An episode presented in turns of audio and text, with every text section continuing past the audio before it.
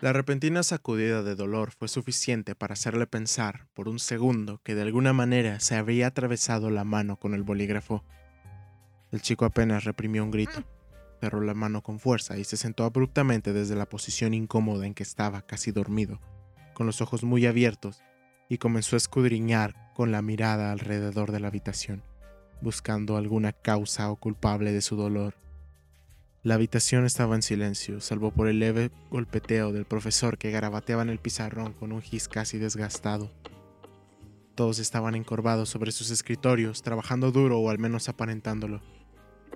El dolor empezó a remitirse. No desapareció, sino que se empezó a sofocar hasta convertirse en algo sordo y apremiante, más como una molestia que un dolor punzante.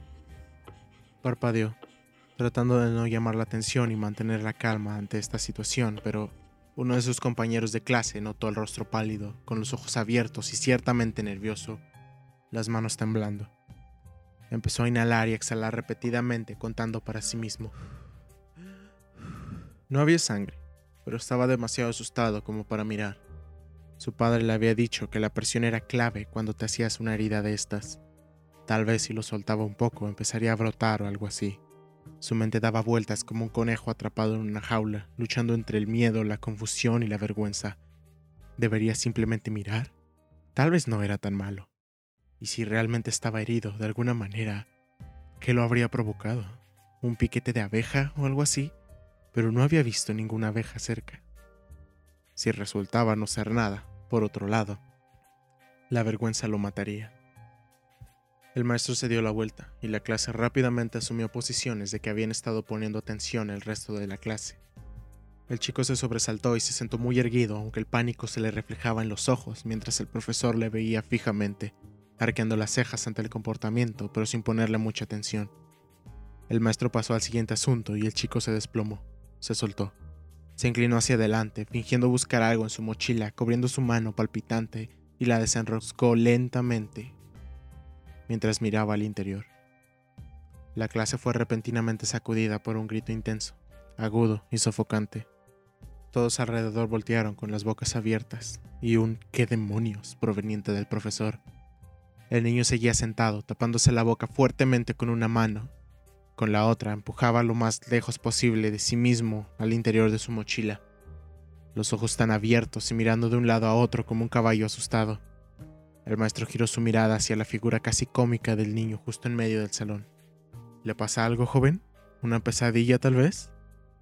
Un torrente de risas reprimidas provenientes de los niños intercambiando miradas. El profesor notó la palidez de su cara, el temblor de sus manos. Tal vez era una pesadilla, tal vez había quedado dormido.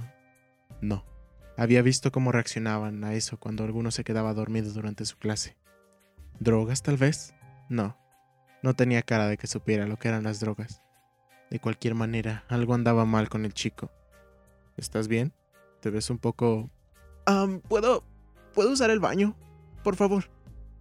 El maestro levantó las cejas y con una sonrisa condescendiente pensó que tal vez era un último recurso para esconder lo que sea que le estaba provocando tanta vergüenza.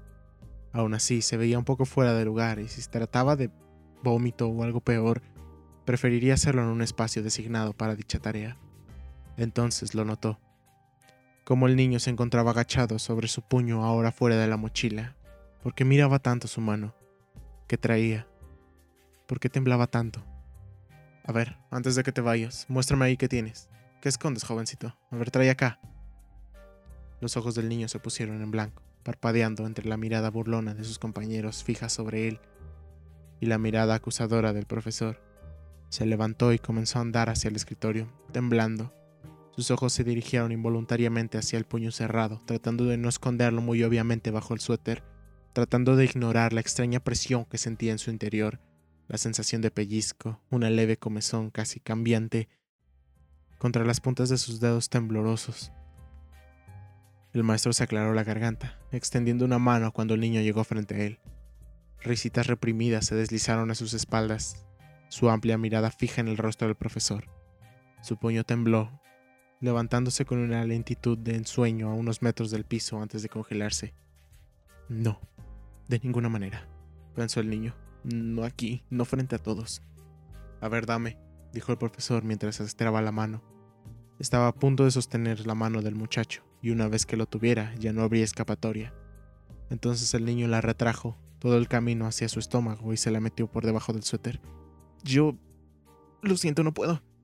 Y salió disparado de la habitación, corriendo en dirección a los baños entre gritos del maestro y risas burlonas de sus compañeros a su espalda, con los pies golpeando los amplios y vacíos pasillos.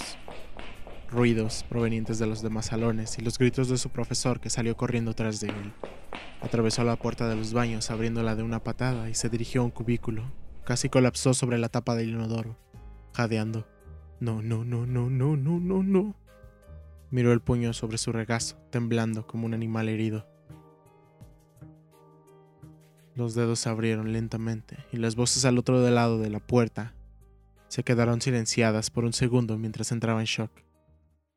La piel de su palma parecía tener un corte de lado a lado, sin sangre, pero con pequeños bultos a los lados, como si fueran labios o tal vez párpados mientras un ojo enorme, lloroso y con los vasos inyectados de sangre se abría lentamente, girándose hacia adelante para mirarlo a través de su mano mientras la pupila se acostumbraba a la tenue luz del baño.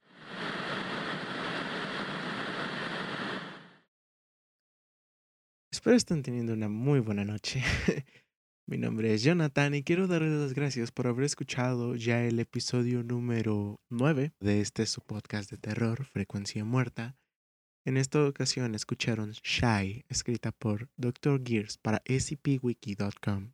Lamento que los capítulos de estas últimas dos semanas estén algo cortos, pero es que he estado trabajando en el proyecto de la historia de Lovecraft, entonces se los compensaré con dos capítulos bien largos, o tal vez uno, no estoy seguro, todavía tengo que decidir ello, pero pues eso. Gracias por haber escuchado el capítulo, mi nombre es Jonathan y me despido, descansen.